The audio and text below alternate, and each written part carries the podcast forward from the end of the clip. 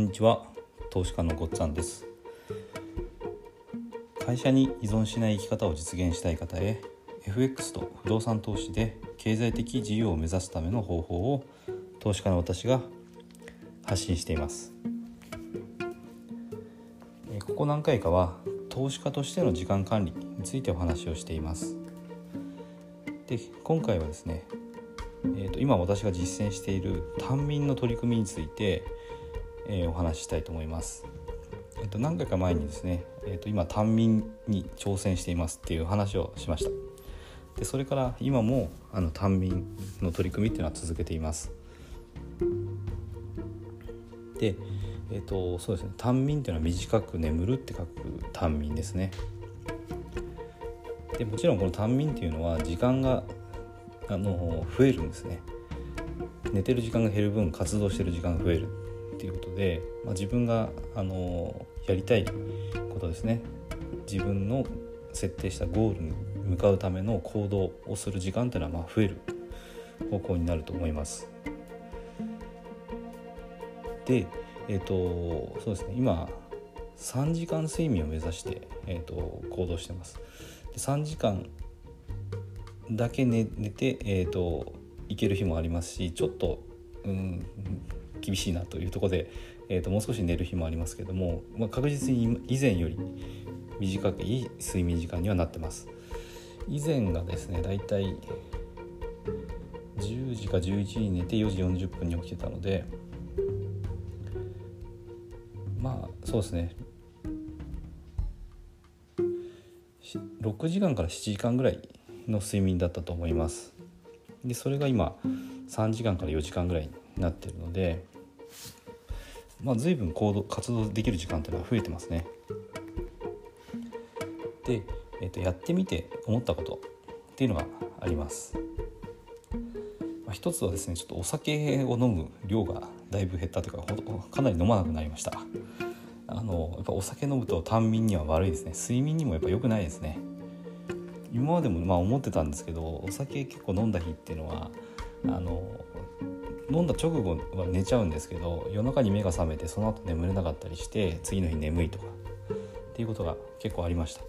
やっぱ良くないんだなっていうのはあの改めて思いますね。で単眠やってるとちょっともうお酒飲めないですね。これ飲んじゃうともう単眠がもう壊れちゃう壊れてしまうのでえーと、かなりそこは変わりました。でえっ、ー、とそうですね。眠りについて随分こう考えるようになりましたね。今まではまあ次の日眠くなったら嫌だからちょっと早く寝ようとかそんな風なこう漠然とした考えだったんですけどでも以前はですね布団に入って寝るんだけどなかなか寝つけないとか夜中に目が覚めてその後眠れないとか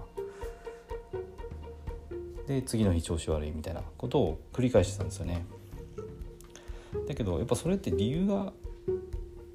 あるんですよね。自分の行動の中に生活の中に。まあ、お酒を飲んでしまう飲み過ぎたとかですね。あとご飯を食べ過ぎたとか、まあ、あと不安があるとか。まあ、すごく辛いものを食べたとかですね。いろんな要因があって多分その眠りに影響が出てるはずなんです。でそ短眠をしようっていう試みをするとそういうところをですね自分の生活あのどんな生活をしたら眠りがどうなったかっていうのは、まあ、一応記録をつけてるんですね。だからあのそうですねどんな行動をしたっていうのと睡眠がどうだったっていうのをつけていくと自分なりにこう調節しようとしてやっぱりその寝てる時間眠りがこの浅いとかですねなかなか寝つけないとかすぐ目が覚めてしまうとかそういうことにつながらないように行動しようっていうふうに心がけるんですよね。そんなことをしながら今、まあ、短眠の習慣を確立しようとしてます。だいたいまああの眠くなることももちろんあるんですけど3時間か4時間でいけてるので、まあ、続けていけるなという気はしてますしあの本当にやっていくっていう覚悟で今やってますね。まあ、どんなことでもやっぱり本で勉強しただけだとただふーんで終わっちゃうんですよね自分でちゃんと行動してやらないと何の身にもつかないので今回私もやっぱ単民っていうことに関してちゃんと自分で実践してあのやるっていうことを決めてるので、えーと、こうやって続けられてるんですね。まあ、音声配信ももちろんそうですあのやると決めてやってるからここあの今の状態があるっていうことですよね。でえっ、ー、と今回あのお話したかったのはあの皆さんに単民を進めるっていうわけじゃないんですけども、まあ、一つ考え方として単民っていうのは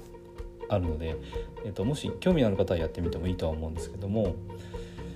この単民の取り組みやって思ったのが、まあ、さっきちょっと話したことなんですが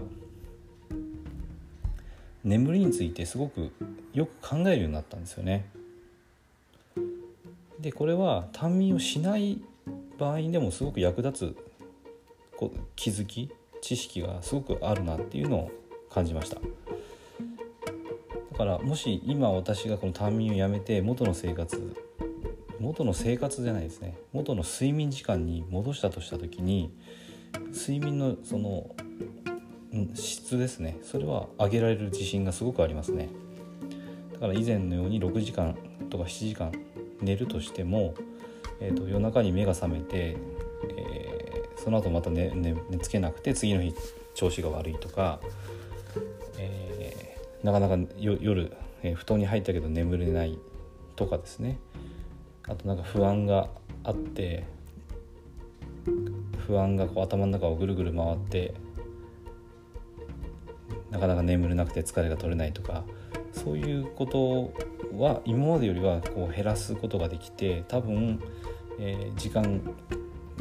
的には今までと同じように戻ったとしても、まあ、睡眠の質であったりあと翌日の自分の体調パフォーマンスっていうのは上げられる自信が今はありますね。だからそういう意味でもあの何て言うんですかね短眠をして、えーと睡眠時間を減らそうっていう考えがない人にとってもこの単民の勉強っていうのはあの有効なんじゃないかなと、えー、いうふうに思いましただからもしあの単民に単民にというか睡眠に興味を持った方がいらっしゃったら、えーと、ぜひこの単民の勉強っていうのをするってことをお勧めしたいですね。で、えーと、本の、えーとリンクですねはあのこのエピソードの概要欄に貼っておきますので、えっと、もし気になった方は、えー、見ていただけたらと思います。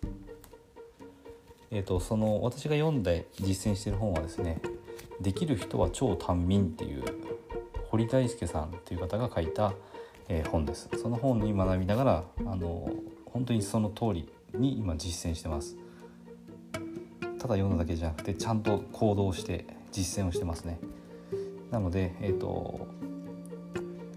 やる時はちゃんとやらないと結構辛いのであの本気で取り組むことをお勧めします。